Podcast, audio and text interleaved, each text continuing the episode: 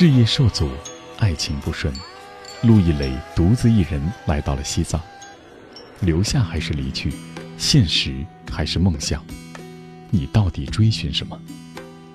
今日新阅读翻开长篇小说《遥远的格桑花》，周薇对话本书作者三生石，一起走进西藏这片神奇的土地，探究生命与生活的意义。敬请收听。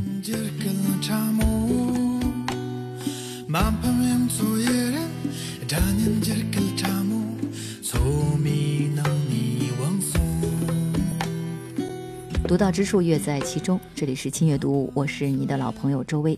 今天我们翻开一本书，这本书的名字叫《遥远的格桑花》。其实，在我们的节目当中，很少呢是以小说为主题，但这是一本小说。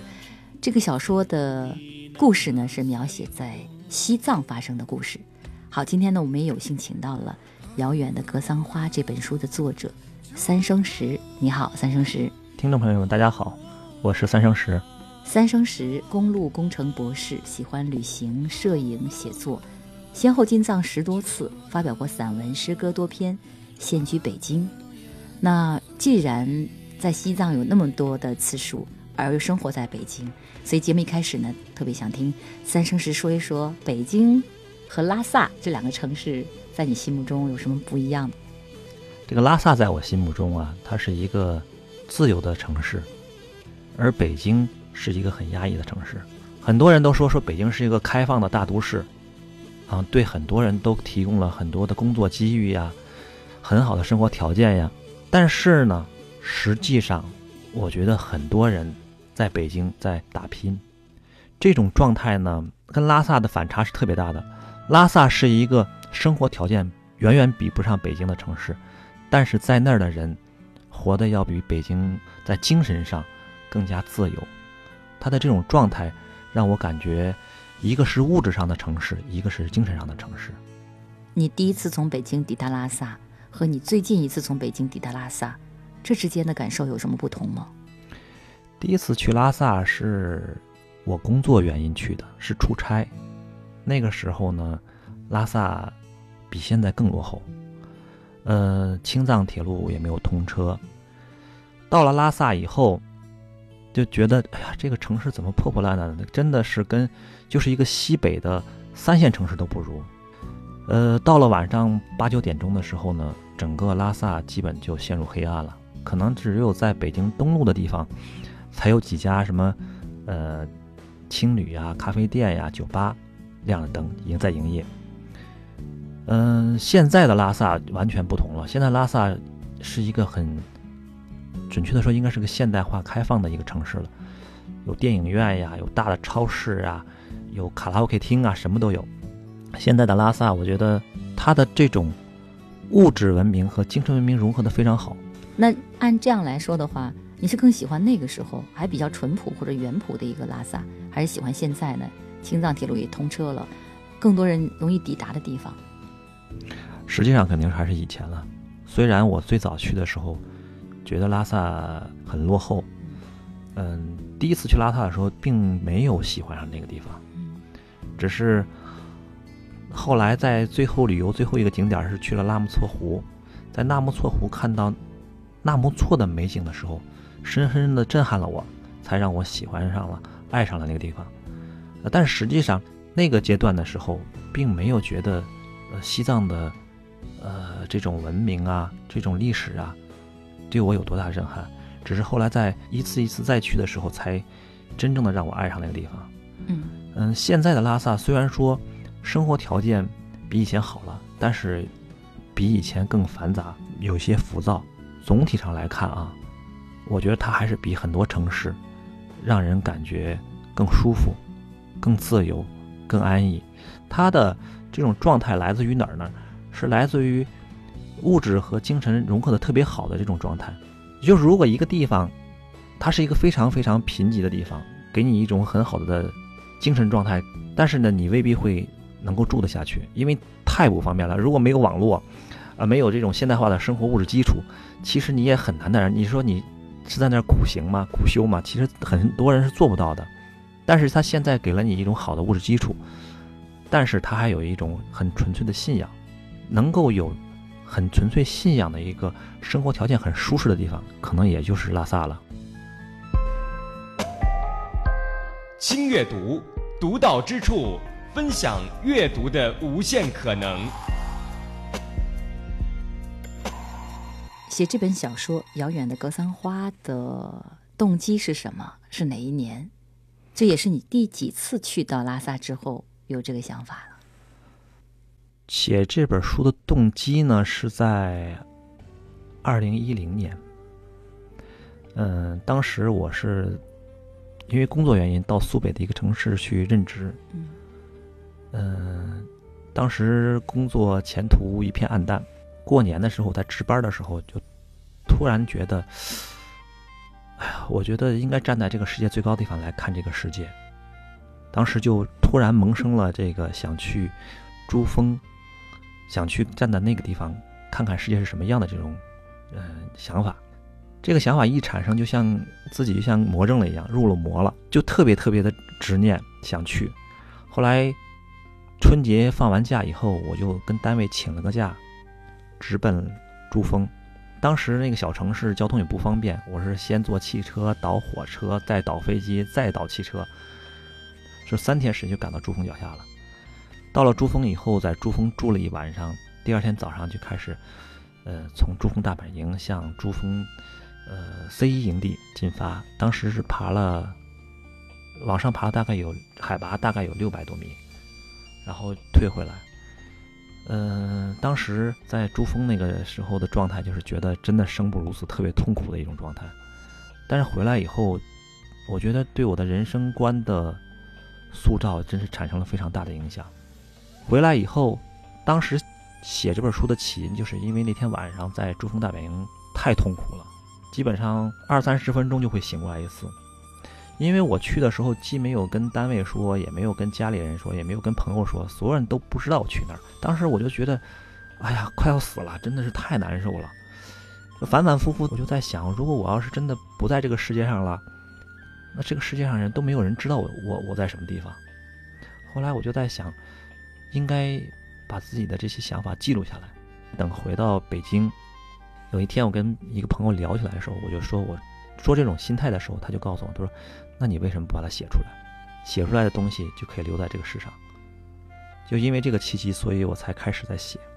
是从二零一一年的年初，用了三个多月的时间就把这本书写完了，一气呵成哦，三个月的时间。对，第一稿写了十八万字，然后第二次修订它是写了二十二万字。洋洋洒洒二十多万字啊，里面的故事有很多。珠峰那一段的故事反而是写在这本书的后边。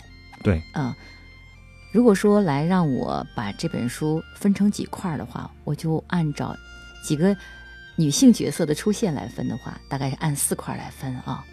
第一个就是杨薇薇，对。第二个是呃餐厅老板，对，杨一涵。对，第三个是这里面我认为的女主人公，嗯。格桑梅朵，梅朵，第四个就是在珠峰遇到的那个朋友梦洁，叫梦洁对吧？对。哎，当时在珠峰的时候有这样的一个原型吗？实际上是有的。这四个女孩其实都是在现实生活中我碰到过的，就是我在旅途过程中见到他们，或者说一个人是一两个人、两三个人合成上一个人创造出来的一个角色。他们都是你在西藏的旅行当中有关的人吗？对呀，他是我在去西藏旅途中，呃，认识的，或者在我身边出现过的人的一个合成。嗯，这四个女性角色定位和她们在你心目中的这个重要性都是一样的。其实是不一样的。这四个女性在我创作过程中，呃，承载了不同的定位。呃，一出场的那个杨薇薇呢？我把她定位一个少女的阶段，她是一个大学生，二十岁左右，呃，性格爽朗，呃，有点小小二那种，然后这个心直口快，呃，涉世未深。他呢，在西藏的过程中，是把男主人公真正带到西藏旅行的一个这么引路人，相当于。那第二个女孩呢？我把她这个时间节点放在了是梦洁身上。这个梦洁实际上是陪男主人公去珠峰的这么一个女性，她呢是应该二十四五岁，实际上她是一个情感不顺利的一个女孩子。她陪着男主人公去了珠峰，我只是想跟大家说，旅行之中有可能在很重要旅途中，反而不是你最重要的人来陪你，是一个偶然相遇的这么一个旅伴，陪你走了一段很重要的旅程。第三个女孩子是格桑梅朵，格桑梅朵呢是男主人公真正爱上的一个女孩，很淳朴，很很美，啊，她呢非常非常懂事儿。她的状态呢，应该是二十五六岁，呃，一个藏族女孩，她真正让男主人公领略到了西藏的美。最后的一个女孩是王一涵，王一涵呢，我我给她定位是经历过世上的很多事情，她是一个很睿智，呃，很有自己思想、很有才华的女孩，她对这个世界有自己的看法，所以她在跟男主人公交往过程中呢。采取的是一种启发式的，让男主人公对他的人生有了自己的反思。但是就是因为这个女孩子对人生的想法有自己的看法，所以她最后走向了出家的这个这一步。但是实际上，我并不是想说出家这一步是不好，而是我想告诉大家是，人在这个世上有很多种选择，你可以在世上奋斗，也可以选择。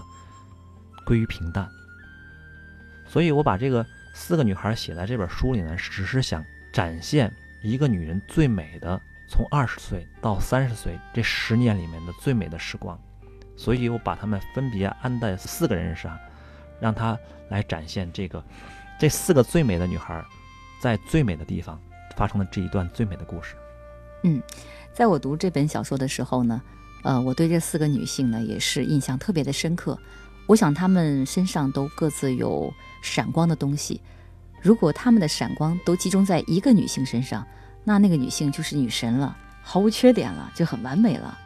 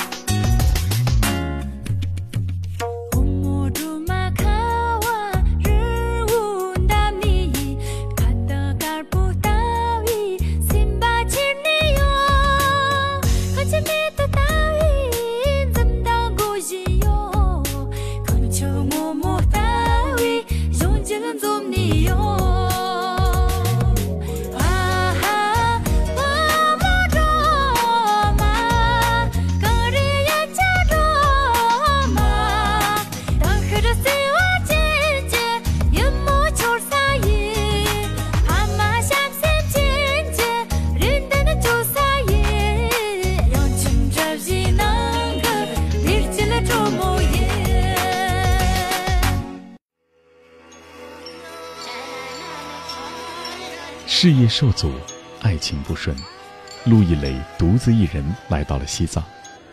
留下还是离去？现实还是梦想？你到底追寻什么？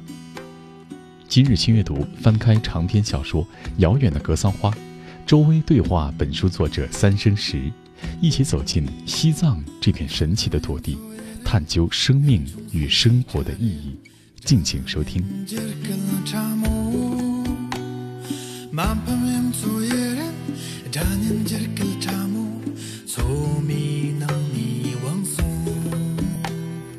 说杨薇薇吧，杨薇薇会是让我们觉得像身旁的呃一个九零后啊，他们给你的感觉是青春，呃活泼，甚至呢你说的有个二劲儿，像男孩子一样哈，跟他们在一起轻松，你会发现没有压力啊，想说什么就说什么，对，是一种天真烂漫的一种状态。说到了呃梅朵酒吧的老板，他的名字我总是记不住啊，特别奇怪。王一涵，这是真实的名字吗？肯定不是。不是，你赋予这个女性的一个知性的美在里面，所以她给我的感觉就是，你遇到一些迷茫的时候，或者第二天你竟然不知道到哪里去的时候，你会找到他。对因为包括你们去山南对，是一块儿去的，就是实际上很多人都会特别遗憾，就是她这么样一个女孩儿，会一个人留在拉萨，然后最后呢，一个人会选择离开尘世，选择出家。嗯，很多人都说，他说你为什么会让他走这样的一条路？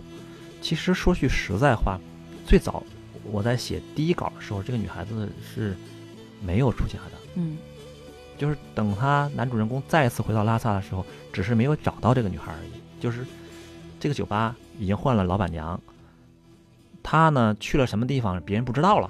这是第一版的第一版的结局，但是后来再出再版的时候，我把它改成了现在这个结局。我只是觉得，人生的选择真的是很多种选择，因为在这本书的最核心的一种想法就是，你选择在这个世上打拼，还是要选择避世，其实就是这样两个矛盾的一种思想抉择。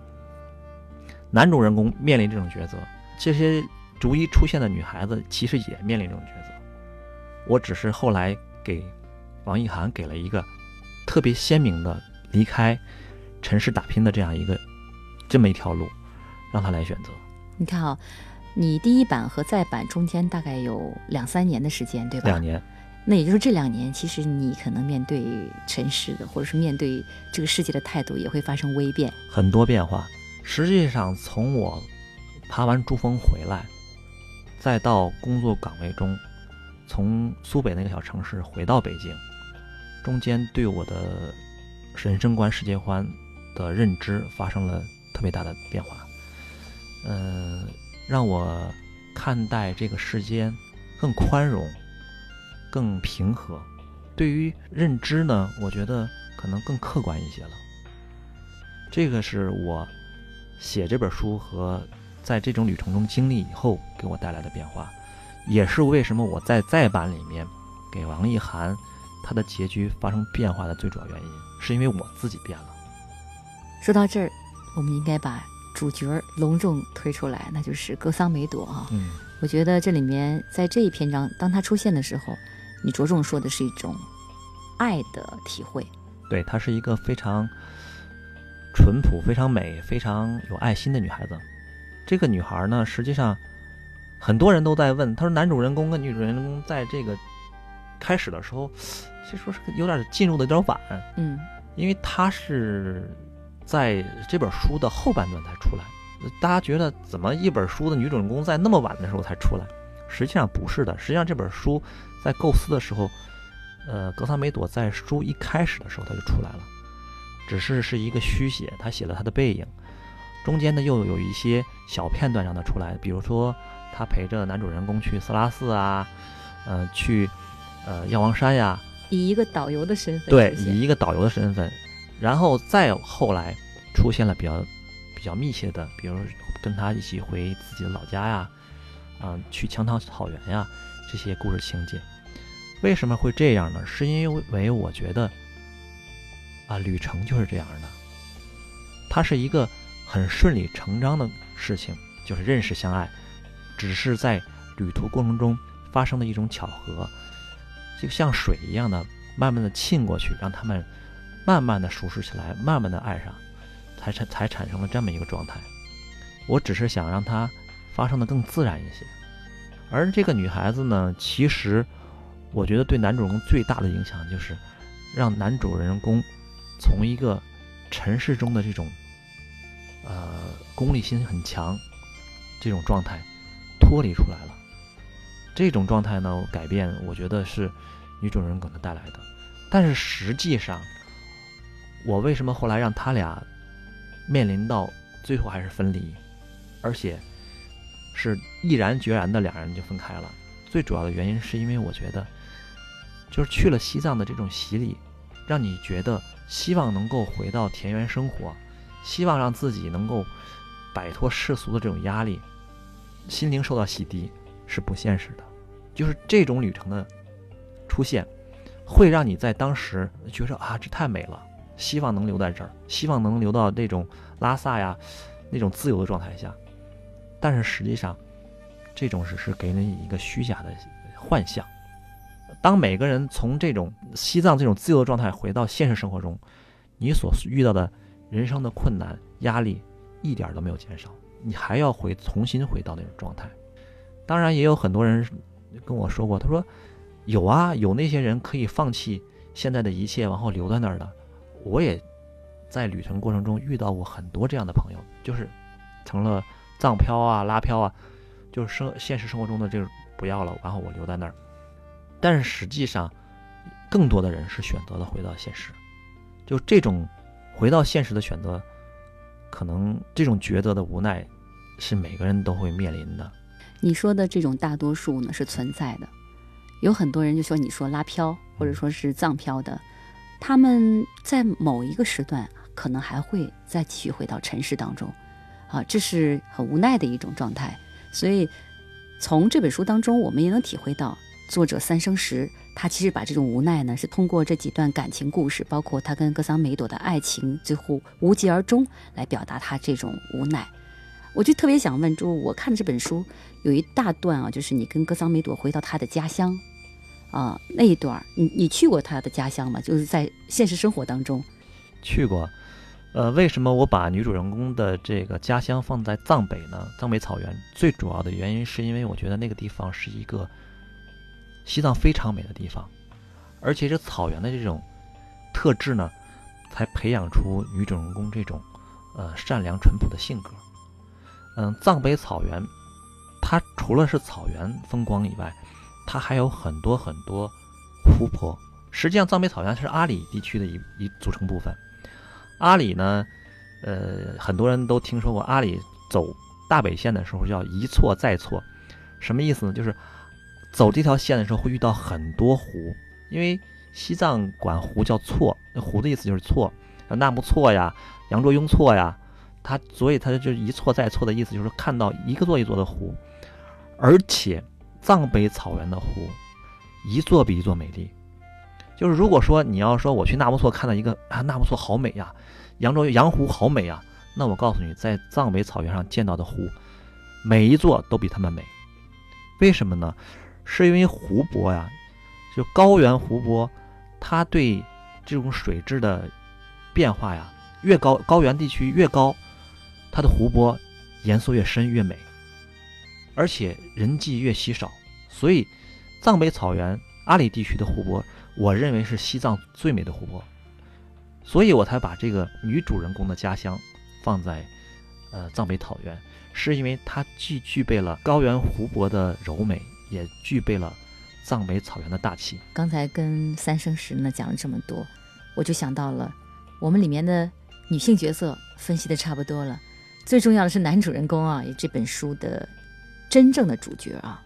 我一直觉得陆毅磊可能就是三生石啊。我我还曾经问过三生石，我说你觉得你跟这个男主人公陆毅磊到底差别在哪里啊？或者你们有哪些是重叠的，有哪些是特别不相似的？因为这本书是我这个第一本嗯长篇小说，我跟很多朋友都说过，我说。一个作者啊，在创作第一本长篇小说的时候，都会不由自主地把自己的特性写到这个主人公身上。为什么？是因为他自己最熟悉，写起来最容易。所以这本书的男主人公的生活状态和心理描写呢，呃，都跟我自己本身很相似。嗯，但是呢，它毕竟是一本小说呀，所有发生的故事情节。呃，如果说你要是一个现实中的人，在去西藏旅行过程中遇到这些故事的可能性非常小。他的这些故事是我在去了很多次西藏过程中，呃，自己遇到的、见到的，或者从朋友口中听到的很多很多故事，把它揉在一起来创作出来的。所以说，男主人公遇到的一些故事和这些女主人公的特质，都是在加工的基础上形成的。他不是说特指某一个人，我就举一个最简单的例子吧，比如说杨薇薇。杨薇薇其实是我在去西藏的过程中认识的两个女孩的特质。第一个女孩这个就是一个呃学生，就是黑黑瘦瘦的一个小女孩，特别瘦小，是四川的一个大学的学生，真的是其貌不扬，说话很直，然后呢，经常是不给人留余地的一个女孩子，感染力也很强。嗯，个性很强的一个女孩儿。另外一个女孩儿呢，是一个山西的一个女孩子，这个她的最经典的动作就是拍照的时候比出一个二来。剪刀手，对我认识她的时候，就是我在大昭寺门前去拍当地人的这个照片儿。我当我拍到有一个藏族妇女牵着一个孩子在转经的时候，她就突然蹦到那个藏族妇女跟前儿比了一个剪刀手，她还跟我说：“赶快拍，赶快拍。”这个情节呢，我就当时写到了这本书里面。实际上，你看所有的故事，所有的人都是在一种融合状态下的创造出来的，它并不是指某一个人。一万两千五百公里，曾经是一段伟大的距离。它是玄奘取经、红军长征、丝绸之路，它也是一架攻克三三零最长的飞行距离。现在，它浓缩成一段精彩的走读时光。每天六十分钟轻阅读，读到之处，处处有智慧，处处是风景。这本书啊，为什么会让读者有时候产生觉得这本书真实性特别强？你读完了以后，觉得这个故事好像就很像一个真实的故事。嗯我是一个这个工科生，嗯这工科生最执着的啊就是逻辑。这个我在创作这本书的时候，我就希望它特别讲究契合逻辑，每一个情节的发生都是符合逻辑的，就是让你读起来没有任何违和感。即使是这故事是我编的，你读的时候也觉得它就是发生过。哎，这倒真是啊。三生石他不是一个专职作家，甚至他学的是工科。那他之所以能够创作当中让我们读起来还真是有想一气呵成的感觉，是因为逻辑性很强。我们经常都会说看一个电影，这个电影好与不好，都会说他讲的这个故事好不好，对或者他这个故事情节有没有逻辑性啊？对有时候是支离破碎的。对，那我觉得这就是这本书为什么很多人喜欢看的一个原因之一。嗯，对，这是一个嗯是很重要的原因。就是其实刚才说了，有些文学作品它的逻辑性不强，会让你对这个整个故事产生怀疑。如果说你要认为这个故事非常好，其中很重要的一个原因是因为你觉得它真实性很强。凡是有这种真实性体现的，一般是因为这个故事的逻辑性很强。嗯，对。从男主人公的名字陆毅磊上，我找到了一点蛛丝马迹啊。三生石是这本书的作者的名字，其实也是作者的笔名啊。对，三生石就是磊啊，嗯三个石头嘛。对这本书当中也专门有一个最后的这一篇，第四十一章就是三生石下。嗯，你对石头的感情很深哦。这本书里面有两章，一个是三生石上，一个是三生石下。嗯，这两篇其实都是单独的散文，就是实际上是以作者的名义写的散文放到这本书里面。呃，三生石主要的起这个笔名的原因，是因为我本身的名字里面有个磊，嗯有三个石头，所以把它起成三生石。而创作《三生石上》和《三生石下》这两篇具有寓意的散文的意思呢，实际上是想跟大家说，人在这个世间应该有一种淡然超脱的想法，因为在佛教里面讲轮回，轮回其实就是让你不要太过分的执着于当下。如果说你在这一生里面你会过得都很匆忙，就这只有这一辈子，你肯定是要匆匆忙忙的把它过好。如果说把它放在一个三生三世的轮回过程中，你会觉得啊，人生原来很漫长，你可以一步一步去走。这就是为什么佛家弟子会相对比较淡然的原因之一吧。所以我就写了这两篇文章，只是想给他一个这方面的寓意。聊到这儿，肯定有很多听友特别想知道，那这本小说里面的文字啊，或者具体内容都是怎样的呢？在你买这本书之前，我跟这本书的作者三生石会在听阅读的下半环节为大家播讲其中一个桥段。那一段呢，刚好是男主人公陆一磊和女主人公格桑梅朵的正面接触。好，不要走开，马上回来。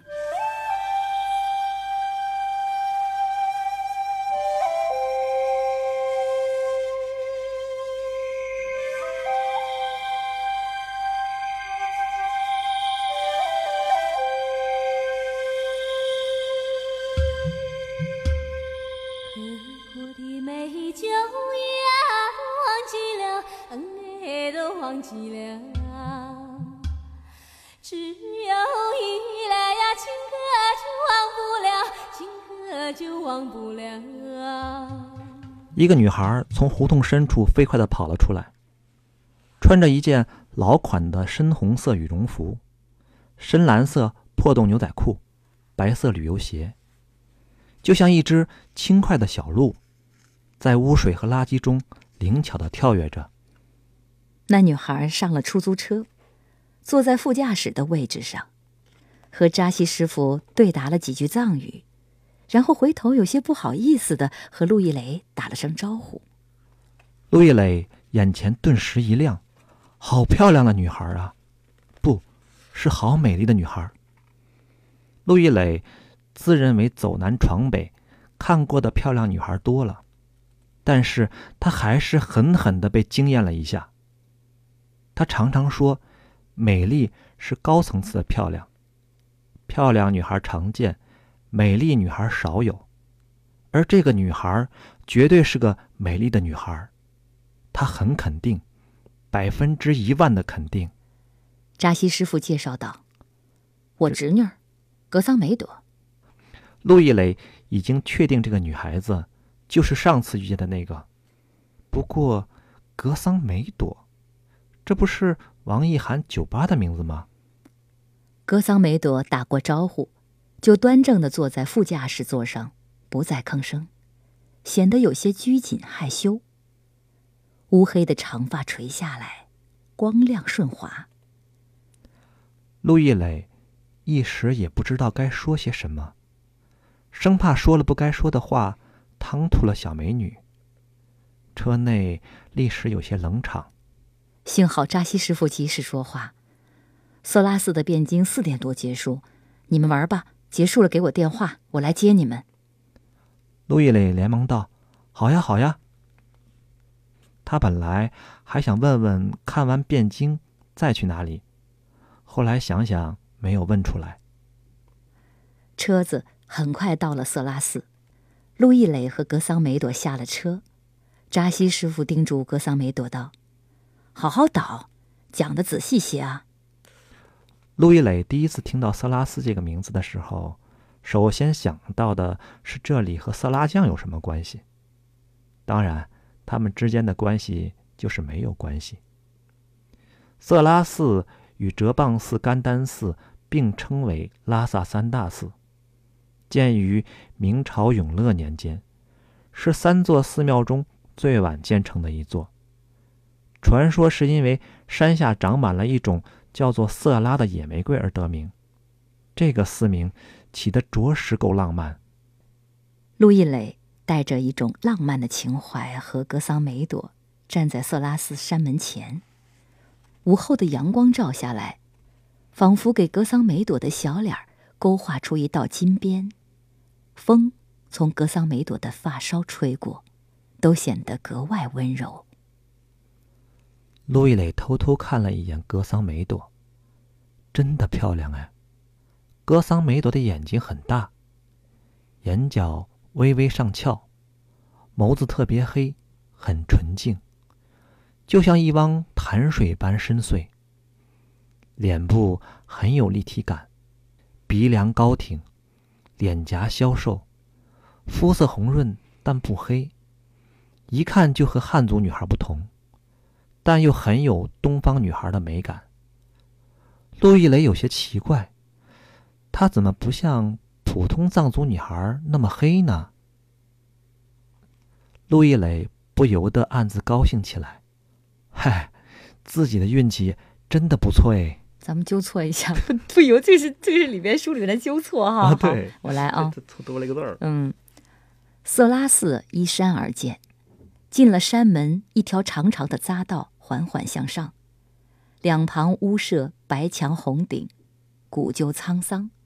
路旁树影婆娑，斑斑驳驳，看上去很有一种历史的延伸感。陆一磊看格桑梅朵半天没说话，就主动搭话道：“我们现在去哪儿？”格桑梅朵反问道：“嗯，你想去哪里呀？”这里有什么著名的景点儿或佛殿吗？我不知道。啊，那喇嘛辩经在什么地方呢？怎么走啊？路易磊问道。格桑梅朵有些紧张的回答：“你你说怎么走，我们就怎么走，我听你的。”路易磊有些压不住心火，气急道：“听我的，你是导游，我想去看喇嘛辩经，在哪儿啊？怎么走？你带我过去啊！”格桑梅朵怯怯的道：“我我我不知道在哪里呀。”你不知道？你不知道怎么当导游啊？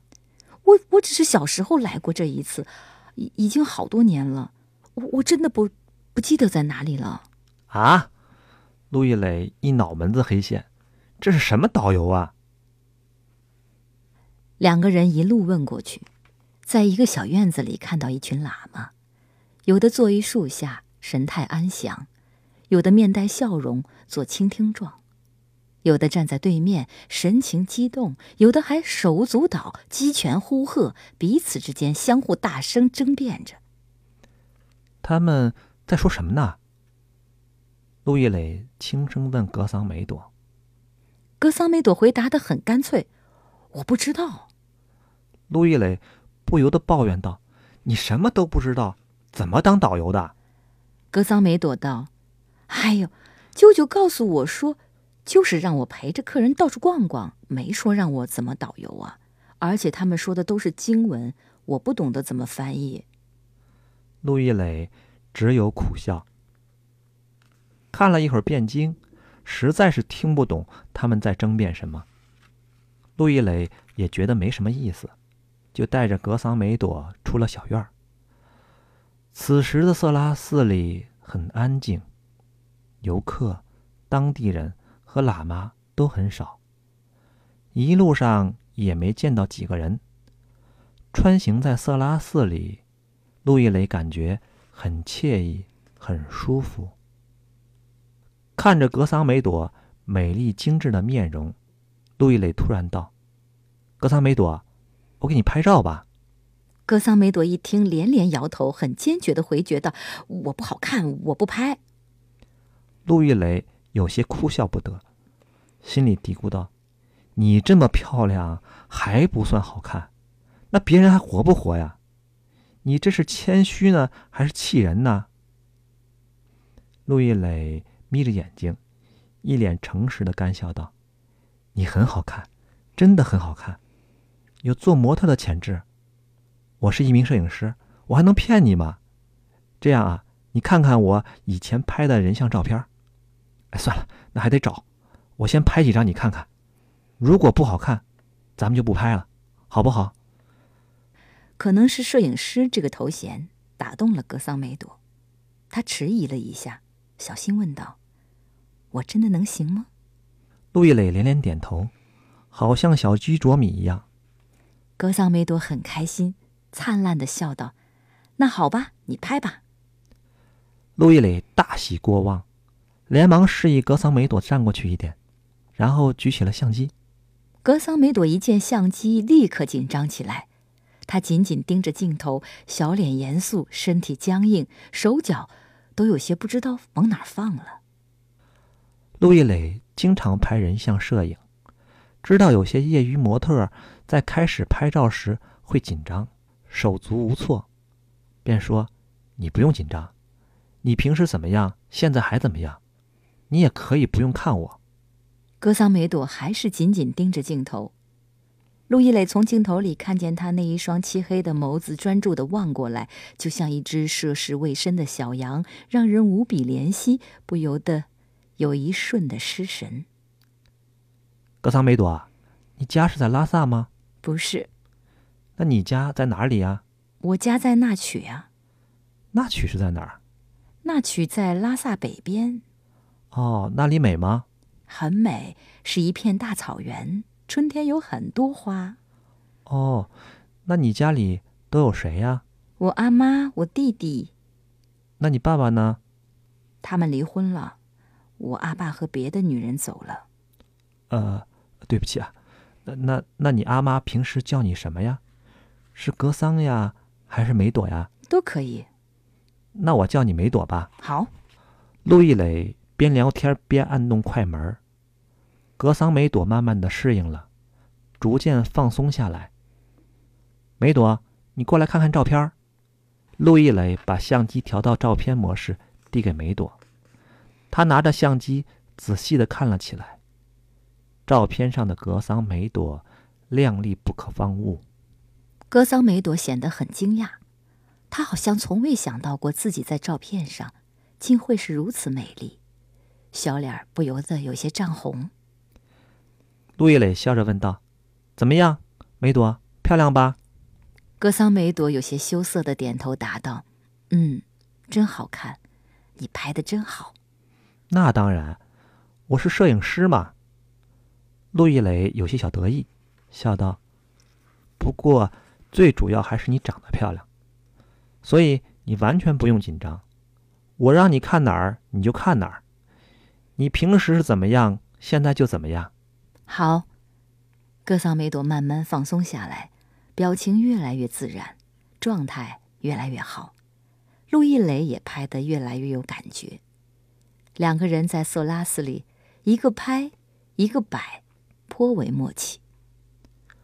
直到陆一磊觉得有些累了，两个人才停下来。陆一磊一屁股坐到路边的台阶上，完全没有顾及到地上是不是干净，然后示意格桑梅朵也坐下来。笑道：“梅朵，累不累？